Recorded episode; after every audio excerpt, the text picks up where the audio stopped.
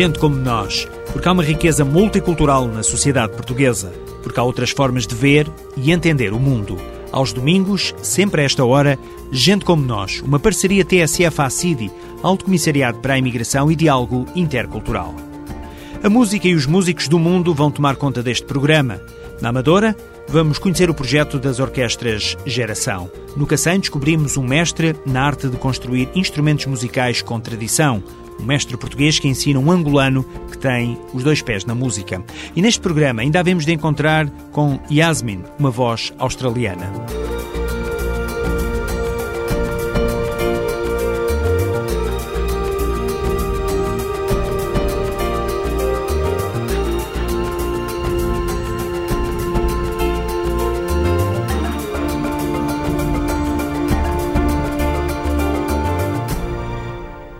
Há histórias de vida que melhoram ao som da música. Nas orquestras sinfónicas juvenis descobrimos crianças que procuram um destino melhor.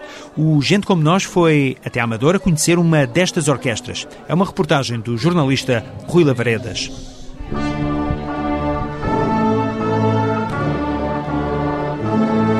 Este é o som da Orquestra Geração. São jovens da Escola Miguel Torga, no Casal de São Brás, Amadora. Aqui foram dados os primeiros acordes do projeto das Orquestras Sinfónicas Juvenis. A ideia foi inspirada no modelo desenvolvido na Venezuela, destinado a crianças e jovens de bairros mais desfavorecidos e com dificuldades de integração social.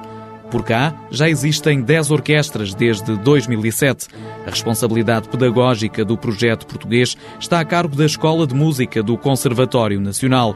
A coordenadora Helena Lima explica este conceito artístico. Na Venezuela, o projeto foi, através da música, dar condições e perspectivas de vida a crianças de meios extremamente desfavorecidos, acreditando que um trabalho da orquestra, que é um trabalho em conjunto, em que existe um objetivo comum a todos, isto permitiu criar, no espaço de 30 anos, um projeto que abrange cerca de 350 mil crianças uh, por toda a Venezuela. Portanto, a ideia básica da metodologia é uh, as crianças têm um instrumento, começam logo a trabalhar em orquestra. E foi essa ideia que nós trouxemos para cá. As orquestras sinfónicas juvenis permitem o acesso a uma formação artística que seria impossível para a maioria das crianças que vivem em contextos de exclusão social. Permitir, de facto, essa mobilidade social, permitir uh, o contacto com outras realidades também um, que eles possam apresentar uh, perante os seus pais, perante a própria comunidade, numa atividade que os valoriza extremamente. Portanto, eles estão em palco, vão receber aplausos por um trabalho que tem de ser merecido, obviamente. Também há essa relação do esforço-resultado, as coisas não se fazem sem esforço e sem dedicação. Portanto, há toda aqui uma série de condições que são fundamentais para lá do fazer música, não é?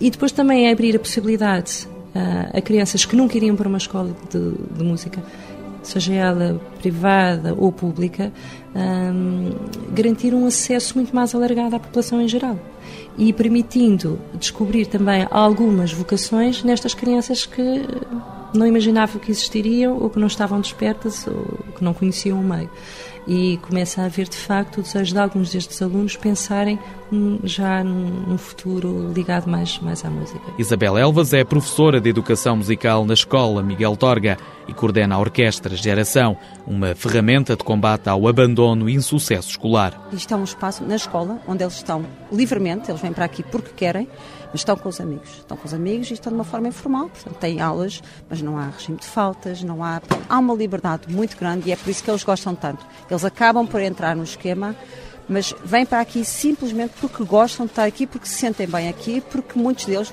vão para casa e dizem que não têm, eles não querem ir para casa porque não têm ninguém em casa. Portanto, vão ficando, vão ficando por aqui e se ficarem, se nós deixarmos, eles ficam até 8, 9, 10 da noite até terem alguém em casa e depois então vão para casa. A professora Isabel revela o segredo do sucesso deste projeto. Eles têm uma carência muito grande de pessoas que se interessem por eles, eles estão muito tempo na rua e por isso eles gostam imenso de estar aqui.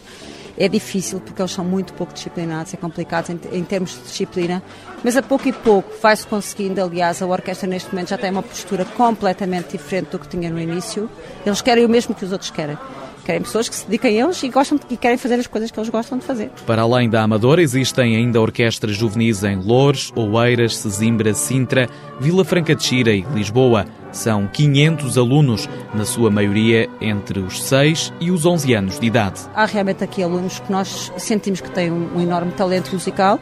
Agora, o talento não chega, também há a parte toda da disciplina e é isso que nós tentamos trabalhar e, e, tentamos aqui dar os primeiros passos com eles e ver que é uma, é uma opção, uma opção possível para eles depois então encontrarem um rumo. Agora, nós tentamos e descobrimos e há aqui imensos miúdos cheios de talento. Agora, só o talento não chega. Estes são os verdadeiros músicos de Palmo e Meio. Olá, eu chamo Milene Furtado e toco violino. A música para mim é um futuro.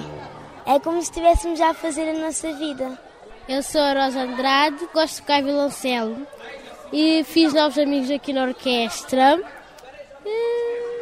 E é giro. Sou o Diogo Dias e toco um instrumento metal que é tuba.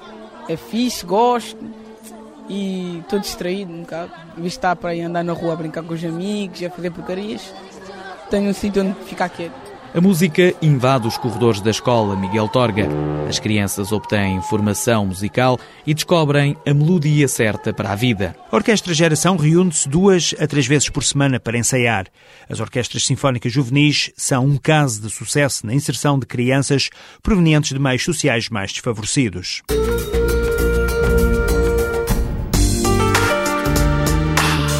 Visite o site do ACIDI, onde pode encontrar a informação mais atualizada sobre imigração. Notícias, agenda de atividades, vídeos, sugestões, o espaço do programa Nós e até um prático guia gastronómico. Aceda também ao site do Observatório de Imigração para conhecer os mais recentes estudos publicados. Lembre-se www.acidi.gov.pt, o site mais completo sobre a imigração.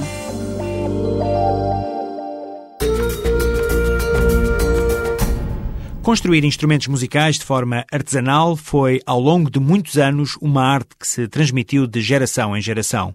Atualmente já são poucos os locais onde esta prática sobrevive. No meio de cavaquinhos e guitarras portuguesas, encontramos Tony.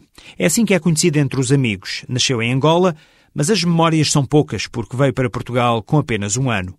A música fez sempre parte da vida de Tony. Hoje dedica-se à arte de construir instrumentos musicais. A minha função é construir instrumentos musicais de, de corda, especializado mais na guitarra portuguesa, de Coimbra e Lisboa, viola clássica, daço e de nylon, bandolins e cavaquinhos. E também restauramos também. O local de trabalho na Gualva, uma freguesia do Cacém, na linha de Sintra, é partilhado com o mestre Gilberto Grácio, o último representante da família Grácio, que dá continuidade à arte de criar instrumentos de beleza inigualável. Mestre Grácio está empenhado em não deixar morrer esta tradição, dedicando-se de corpo e alma à formação. Na aprendizagem diária, todos os detalhes são importantes. Ser mestre do Tony foi uma experiência para mim, como eu também já vinha de, de outras escolas, não é? Com outros alunos. Mas ele tem sido dedicado, porque isto é uma profissão de muita responsabilidade, de muita aplicação.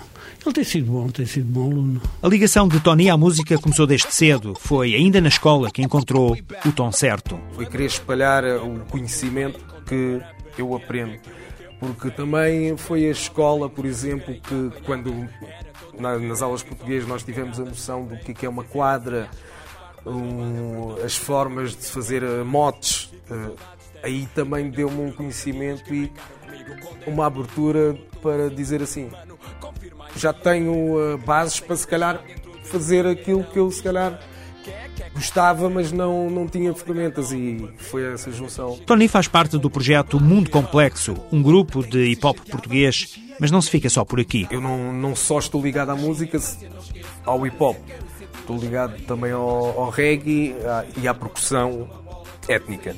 Mas como MC, neste momento, também é uma das minhas funções que eu faço no, grupo chamado Mundo Complexo. Para o músico, a base do sucesso está essencialmente no trabalho. Para mim não, não há grandes génios da música, todos são, agora há uns que praticaram mais, outros que praticaram menos.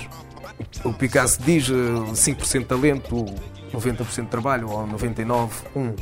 são pessoas que têm grande mérito como técnica e, naturalidade da, daquilo que aprenderam, mas tiveram que repetir muito, tiveram que estudar muito, uh, tiveram que sentir muito, que depois deixaram as suas obras. Rodeado por instrumentos e pelo hip hop, Tony gasta o tempo no que mais gosta de fazer na vida: música.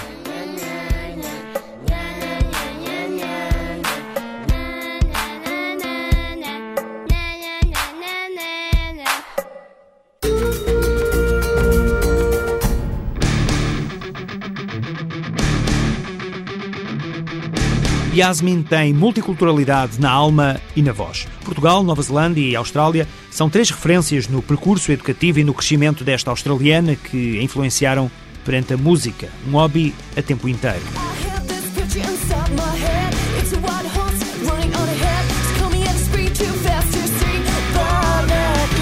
Uma voz com muitas tonalidades. Yasmin Jones é dona de um timbre que oscila entre o punk rock e a suavidade melódica que a guitarra lhe exige.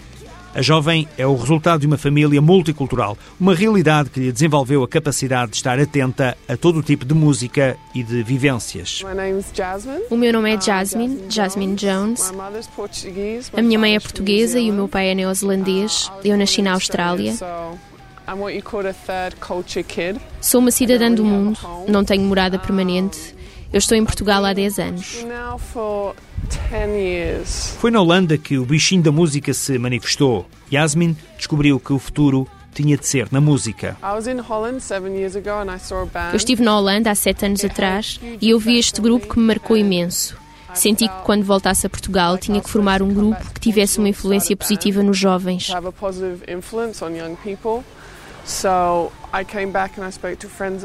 Então voltei e falei com amigos e começámos a ensaiar e em dois anos iniciámos e arranjámos um nome.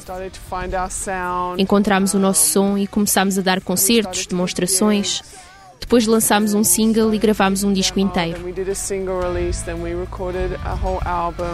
Triplet é o nome da banda, um grupo que explora uma sonoridade rock atual e mistura com uma boa dose de punk rock. No universo de três homens, Yasmin marca a influência feminina ao estilo musical.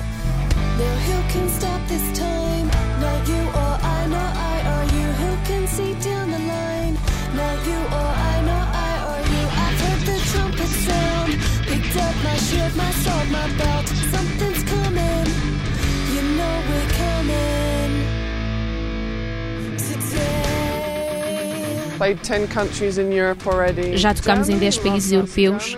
A Alemanha adora-nos. Já tocámos muito na Alemanha, na Espanha também. O público lá é muito entusiasta. Tocámos em Inglaterra. A Polónia foi o máximo. Em todos os países a que vamos, as pessoas recebem-nos bem. Nunca tivemos uma má experiência. Todos os países foram uma ótima experiência.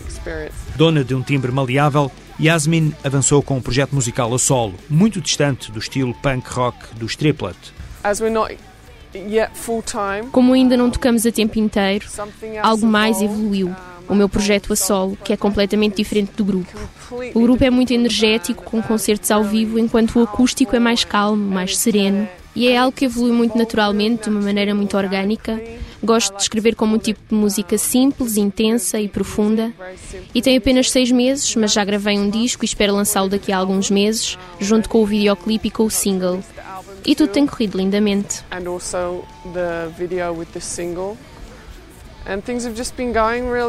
Uma melodia simples, serena e intensa. É assim que Yasmin Jones define o trabalho a solo. A minha relação com Portugal é tudo tão bonito aqui que isso faz-me esquecer todas as coisas negativas que possa vir a sentir. Portugal foi a última paragem e foi aqui que desenvolveu os dois projetos musicais em que está envolvida. Este país é, para Yasmin, um local agradável para viver.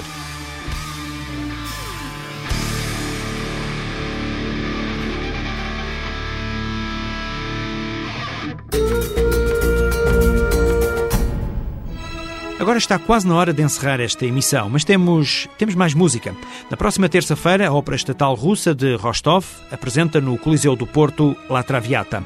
A ópera de Giuseppe Verdi baseia-se na obra Dama das Camélias.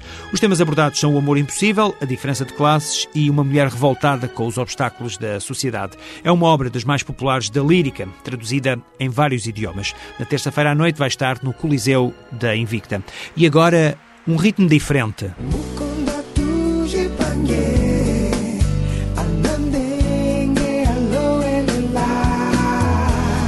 Alo Elela, Yami, na emissão de Gente Como Nós.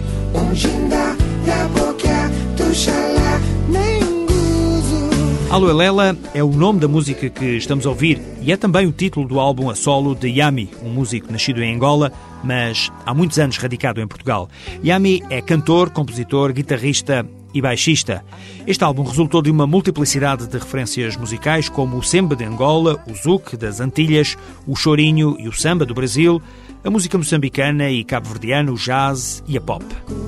Yami vai estar no Teatro da Trindade na próxima quarta-feira, dia 10, um concerto único com início marcado para as 18 horas. Depois, no sábado, no dia 13, Yami apresenta-se no auditório Eunice Munhoz, em Oeiras, a partir das 21h30. E agora sim, chega ao fim esta emissão de Gente Como Nós, um programa semanal que resulta da parceria entre o ACID e o Alto Comissariado para a Imigração e Diálogo Intercultural e a TSF, uma iniciativa apoiada pelo Fundo Europeu para a Integração de Países Terceiros. É uma iniciativa produzida pela PGM, Projetos Globais de Média. Para críticas e sugestões, pode utilizar o endereço gentecomonos.pgm ou pgm.pt. Boa tarde, boa semana, boas músicas.